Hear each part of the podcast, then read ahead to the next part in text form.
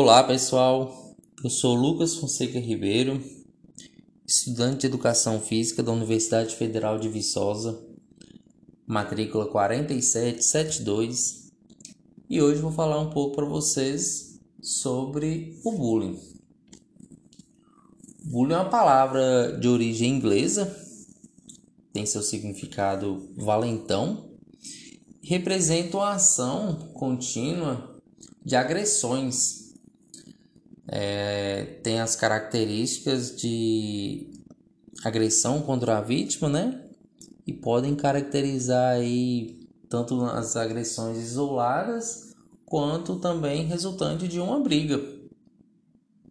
As agressões podem ser tanto verbal, física, psicológicas e também pode acontecer as três ao mesmo tempo. As vítimas elas são intimidadas, expostas e ridicularizadas. São também chamadas por apelidos vexatórios e sofrem vários quadros de agressões, né, com base isso nas suas características físicas, em seus hábitos, sua sexualidade, até mesmo sua maneira de ser. É, essas, essa, o bullying, né? Ele pode ser, a pessoa pode sofrer o bullying também por um grupo, não só por uma pessoa, mas também por um grupo. É, esse grupo pode atuar apenas como espectadores também, serve como um bullying. É, indiretamente, né, as pessoas contribuem para esse tipo de agressão. Normalmente chamamos de bullying esse comportamento agressivo, sistemático, cometido por crianças e adolescentes. Quando esse, esse tipo de comportamento ele aparece entre os adultos, geralmente isso acontece no âmbito, no ambiente de trabalho, classificamos esse ato como assédio moral. É, agora vamos falar um pouco sobre o bullying na escola, né, que é a nossa área. Bom, o bullying ele pode acontecer num condomínio, na vizinhança, na rua, né? As crianças brincando na rua, é, em grupos esportivos, né? De práticas esportivas, escolinhas de futsal, vários lugares. Mas onde mais acontece esse tipo de crime é justamente na, na escola. É, são fatores sociológicos e psicológicos que explicam esse fenômeno. É na escola onde os jovens passam a maior parte do seu tempo. Interagem com, com um número maior de pessoas. Também é na escola né, que o lugar onde os reflexos da sociedade fazem com que crie uma espécie de microorganismo social que tende a recriar uma sociedade em um espaço menor.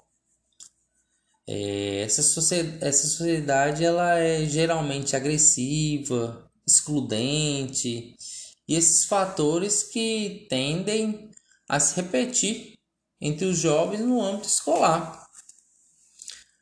Na escola, é, os cruéis padrões de beleza, os comportamentos ditados pela sociedade, eles aparecem muito como uma norma.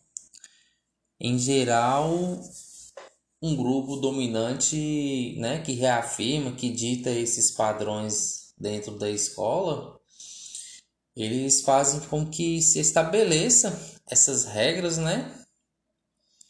E tudo isso que fuja dessa, dessas regras, tudo né, que, que é fora desses padrões, seja considerado como inferior.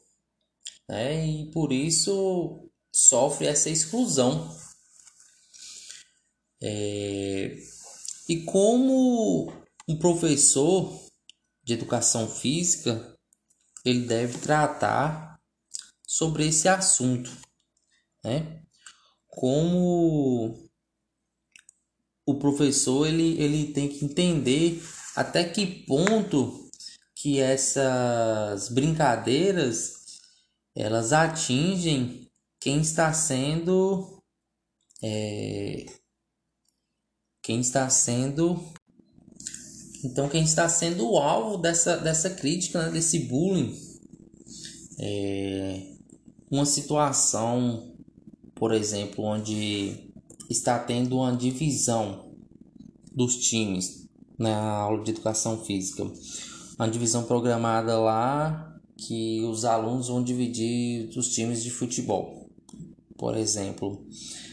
Essa divisão ela deveria ser coerente entre os alunos, só que na prática muitas das vezes isso não funciona.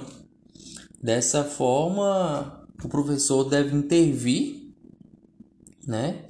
Deve, o professor ele tem que tratar todas as crianças de uma forma diferente já que cada um, cada aluno, o professor tem que conhecer bastante cada aluno, pois cada um, cada aluno ele é diferente, cada aluno ele tem uma habilidade diferente. Então, o professor ele deve desenvolver uma dinâmica é, para que todos possam desenvolver melhor suas habilidades. Né? é competen a, a competências, eles devem é, ofertar essas oportunidades, o professor deve ofertar essas oportunidades para cada aluno.